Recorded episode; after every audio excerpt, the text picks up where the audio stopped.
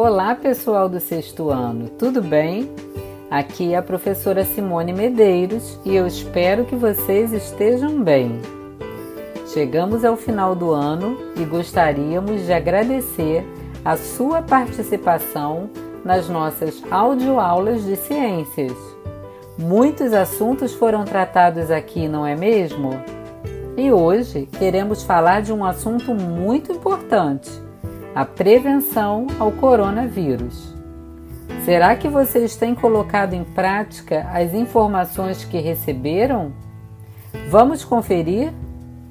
Bom, primeiro vamos falar da higiene das mãos com água e sabão antes das refeições, depois de ir ao banheiro e quando chegarem da rua. Isso é fundamental, pois o sabão ou o álcool em gel destrói o revestimento dos vírus e dessa forma ele perde a sua capacidade de infectar. Também é importante o cuidado com as roupas, sapatos e objetos que vêm da rua. Não se descuide da higiene. Ah, o celular também precisa ser higienizado, hein? Sobre aglomerações, por que devemos evitar? O vírus é transmitido de pessoa para pessoa, em contato próximo, através de gotículas de saliva, espirro, tosse, aperto de mão e catarro. E mesmo as pessoas assintomáticas, isto é, que não apresentam sintomas, transmitem o vírus. Isso significa que quando estamos aglomerados, o risco de transmissão da doença aumenta pela proximidade com outras pessoas que não sabemos se estão ou não infectadas. Por falar em sintomas, vocês lembram os mais comuns?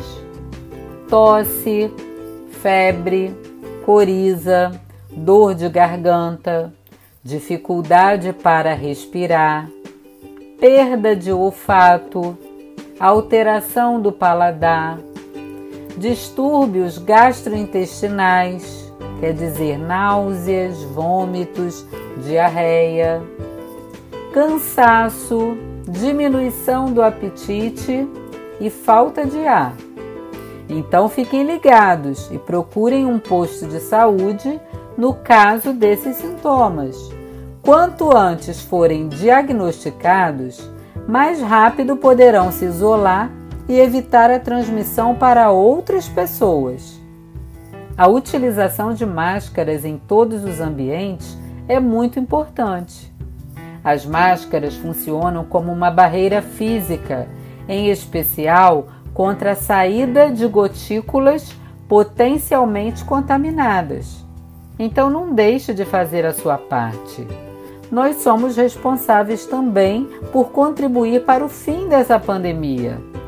Em 1918, o mundo sofreu com a pandemia de gripe espanhola. Vocês lembram que nós estudamos sobre ela no MCE? Então, há mais de 100 anos, a população passou por situação semelhante a essa que estamos passando agora, e não havia vacina naquela época. Hoje nós temos a esperança da vacina, mas até lá precisamos fazer a nossa parte para evitarmos mais mortes. No MCE dessa semana, sugerimos um vídeo e um jogo da memória para vocês relembrarem essas informações sobre o coronavírus e compartilharem com seus amigos e familiares. É importante não compartilhar informações duvidosas sobre o vírus. Por isso, procure informações em sites confiáveis, como o da Fiocruz, do Ministério da Saúde, da Prefeitura, entre outros. Trazemos uma cartilha, Manual para Crianças Grandes sobre Coronavírus, da UFRJ, com informações muito importantes e verdadeiras e depois te desafiamos a achar as palavras no quadro e completarem as sentenças sobre o coronavírus e a Covid-19. Será que vocês estão afiados?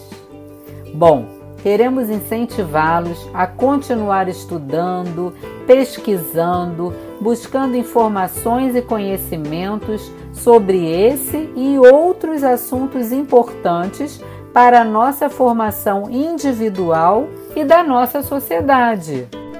Lembrem-se que vivemos em um ambiente e todos estão interligados. Portanto, pensem bem em suas atitudes, porque elas interferem na vida do próximo, ok? Devemos procurar viver de forma harmoniosa com a natureza e com o nosso próximo. Vamos plantar coisas boas? O ano já está terminando e daqui a pouco um novo ciclo se iniciará. Então, comecem a se planejar para o próximo ano, continuem estudando e fazendo o seu melhor. Cada um fazendo a sua parte, a gente chega lá. Um grande abraço para todos vocês. Se cuidem. Tchau, tchau. Thank you.